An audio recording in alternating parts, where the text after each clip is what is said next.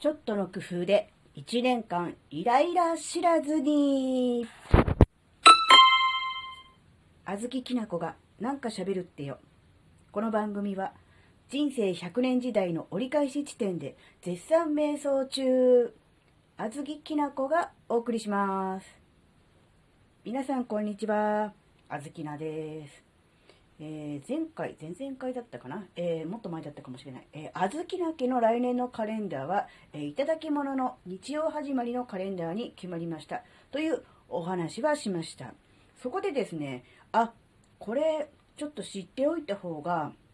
いいなと。まあ、ある種ライフハック的な、えーことが、ね、言い忘れていたので、えー追加情報として、あの、お伝えしたいと思います。何かと言いますと、えカレンダーの右下の隅っこにその月の、えー月名を書いておこう。ね、えーと、右下に、例えば5月のカレンダーは5、ね、7月のカレンダーなら7とね、ちっちゃくでいいので、書いてあると、もうたったこれだけで1年間イライラしないで生活ができるという素晴らしい、えーライフハックとなっております。えーカレンダーによってはもともとね、数字が印刷してあるものもありますが、えーなかった場合ですね、ぜひ右下の隅っこの方でいいので、5とか6とか8とか11のように数字を書いておいてもらいたいと思います。できれば、えー今のうちにえー書いておくとですね、1年間イライラしないで、えーね、無駄にイライラせずに過ごせるというね、素晴らしい、えーことが起こることになっております。あれ？うーんどういうことかと言いますと、あの、例えばね、来月の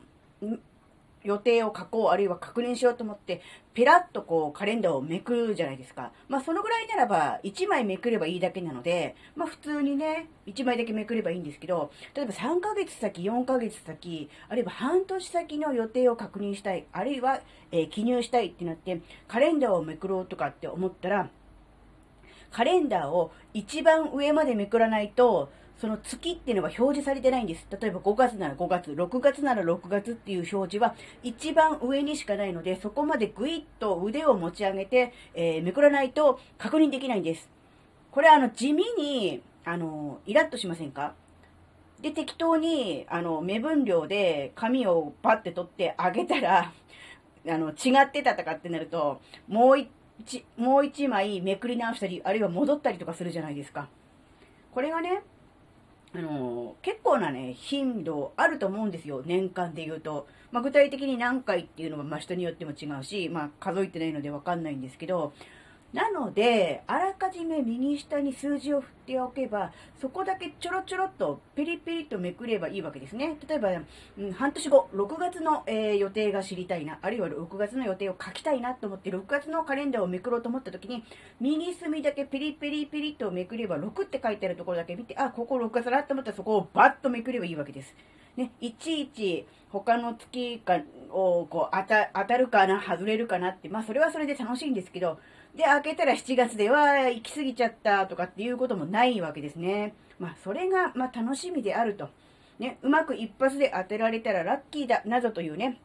えそういうお楽しみがある人は別ですが、まあそういうのが特にない人は、えーあらかじめ、なるべく早いうちに、えー右下に、えーその月のね、番号を振っておく。たったそれだけの手間ですね。そのたったそれだけの手間で1年間イライラせずに、えー快適に、えカレンダーライフを送る。なんだそれ、うん、ことがね、できるという、そういうお話でした。まあ、すでにね、やってるよという人もね、あの、いるとは思うんですが、これね、あの、そこに数字があるのとないのとでは全然違うんで、できればカレンダー業界の方は、あらかじめそこに印刷をね、するというのが、えーデフォルトになってくれるとありがたいなと思うんですが、まあそういうは言っていてもなかなか、えー思うようにはいかないので、ぜひね、あの、新しくね、カレンダーを、えー飾るとなった時に、えーね、1年分まとめてそこに数字を書き入れていくと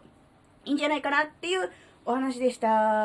はい。今日のところはここまでです。ここまでお聴きくださりありがとうございました。それではまた次回お会いしましょう。バイバーイ。